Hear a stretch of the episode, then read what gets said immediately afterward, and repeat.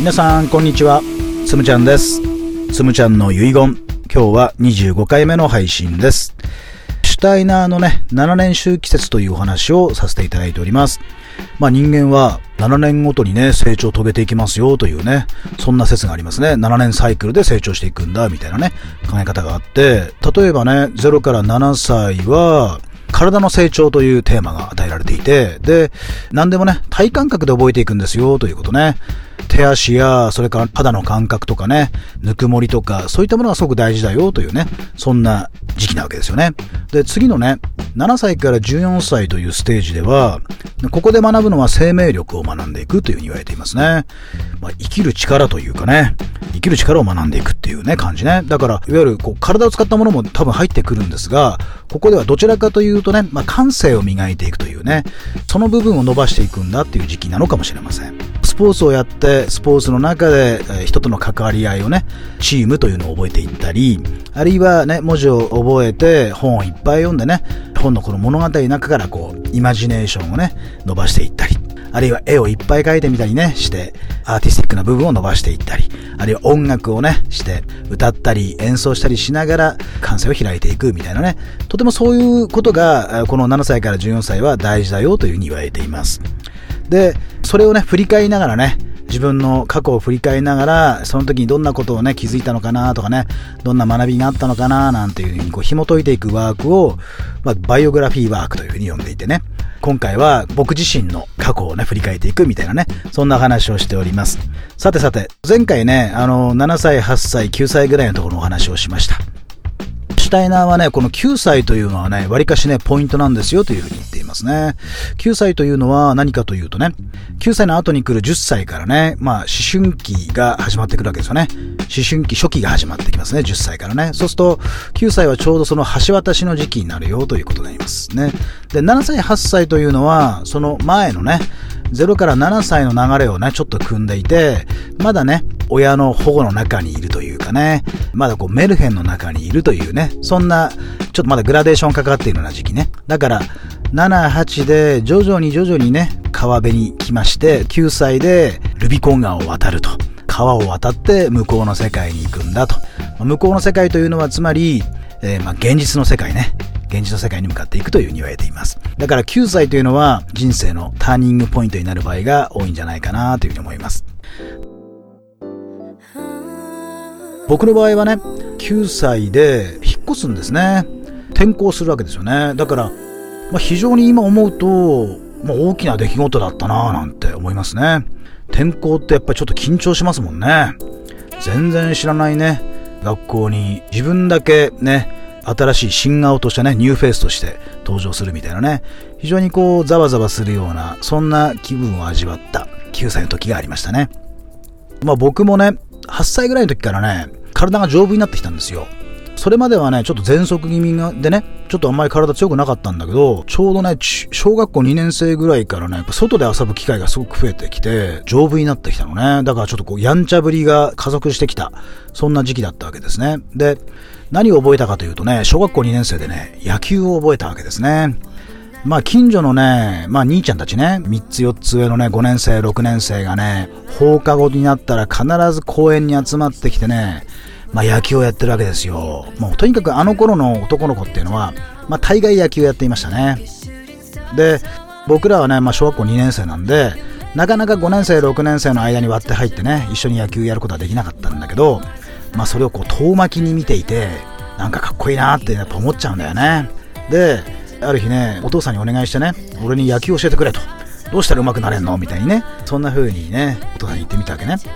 大概ね、うちにはグローブが2つ3つあった、そんな時代ですからね、じゃあ一緒にキャッチボールやってみるか、なんてね。で、それで始まったのがね、僕のこの長い長い野球との関わりの最初だったわけですね。で、まあ、キャッチボールしたりするんだけど、あの頃のね、親って、わりかしこう忙しいしね、そんなにそんなにね、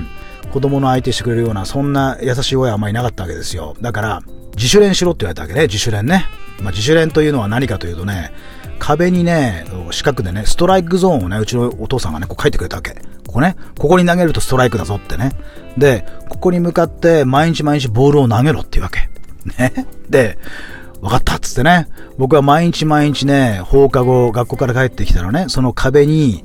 お父さん書いてくれたストライクゾーンね、枠があって、そこに向かってボールを投げるというね、そういう練習をしましたね。で、ボール投げるとね、壁に当たってね、ボールが戻ってきますね。そうするとね、それを取る練習にもなるわけね。だからゴロゴロって転がってきたボールを取る練習もそこでやるみたいなね。そんなことをなんか毎日毎日続けていきました。たまにね、日曜日とか土曜日とかね、そういう風にお父さんが時間ある時は、一緒にキャッチボールをしたりね、バットを振ってね、ボールを打つ練習をしたりなんかしていましたね。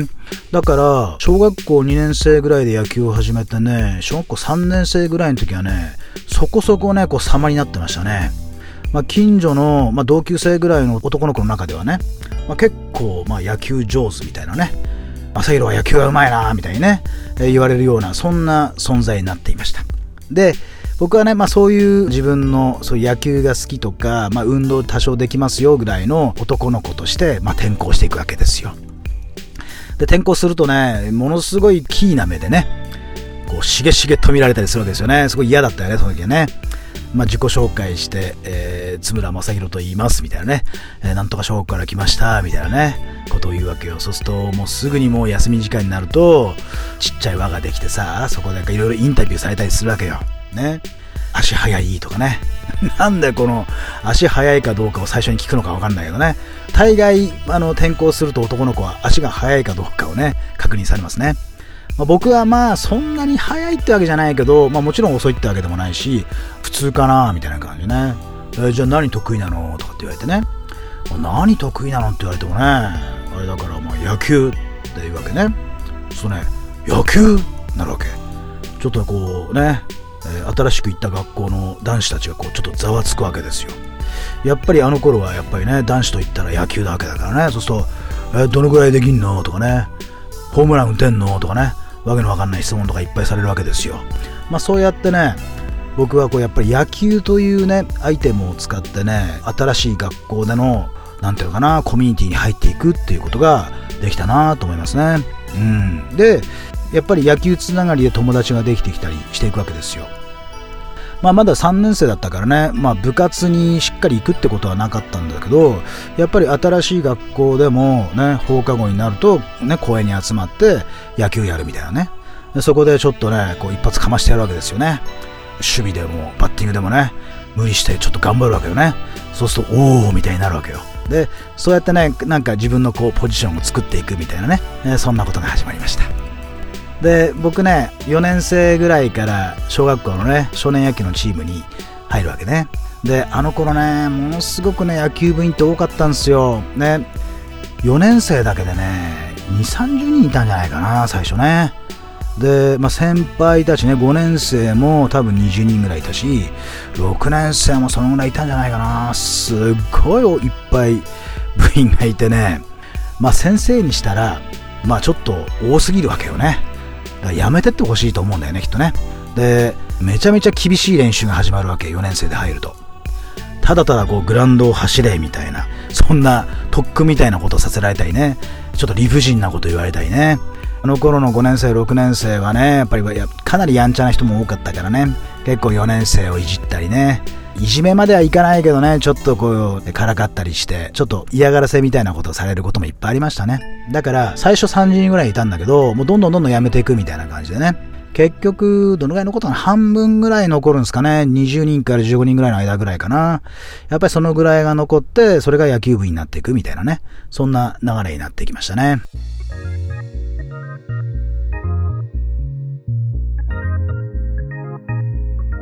でね、もうとにかく人数多いんで、全然練習させてもらえないんですよね。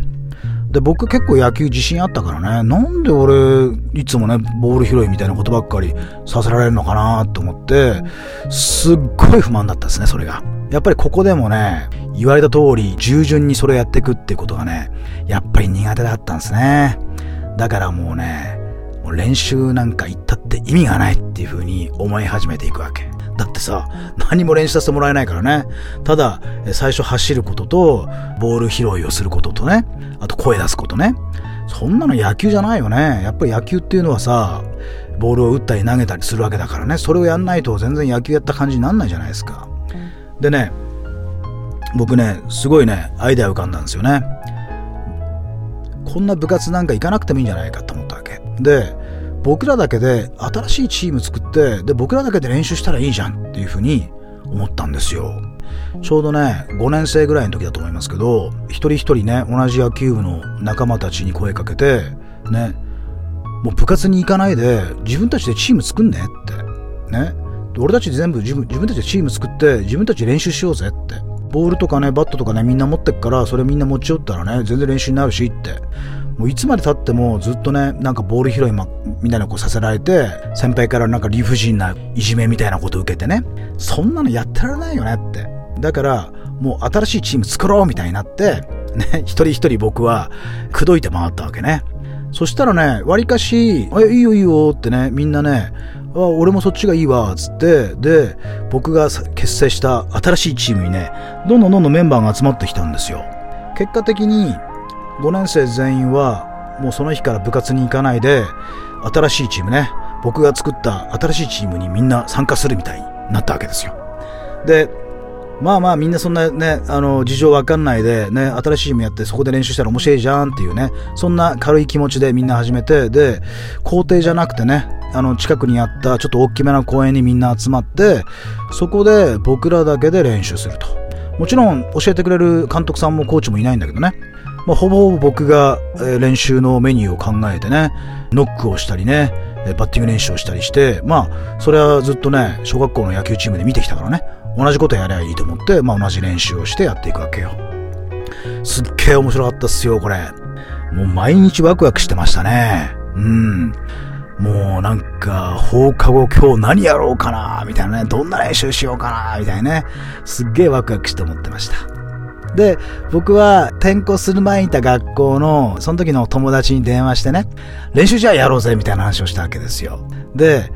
練習試合って言ってもね、学校同士の練習試合なくて、本当にもう、えー、僕らが作った新チームと、僕が声かけたその友達がね、えー、まあ、選手を集めてきてね、9人とか10人とか集めてきて、それで対決しようぜ、みたいなね。学校対抗ではないんだけど、まあ面白いよね。そういう対決をしよう、みたいなね。そんな企画もしましたね。行ったり来たりしながらね、自転車でね、みんなで遠征行くわけ。30分くらい自転車こげばね、まあその、僕が前住んでたところに着いたからね、そこに行って、そこの昔の仲間たちが集めたチームと練習試合するみたいなね。まあそんなこともやりました。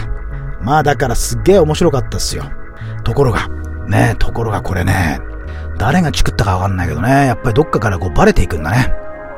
やっぱ学校のすごいちょっと問題になったわけですね。どうやら5年生が部活をボイコットして勝手に新しいチームを作ってそこで活動をしているらしいと。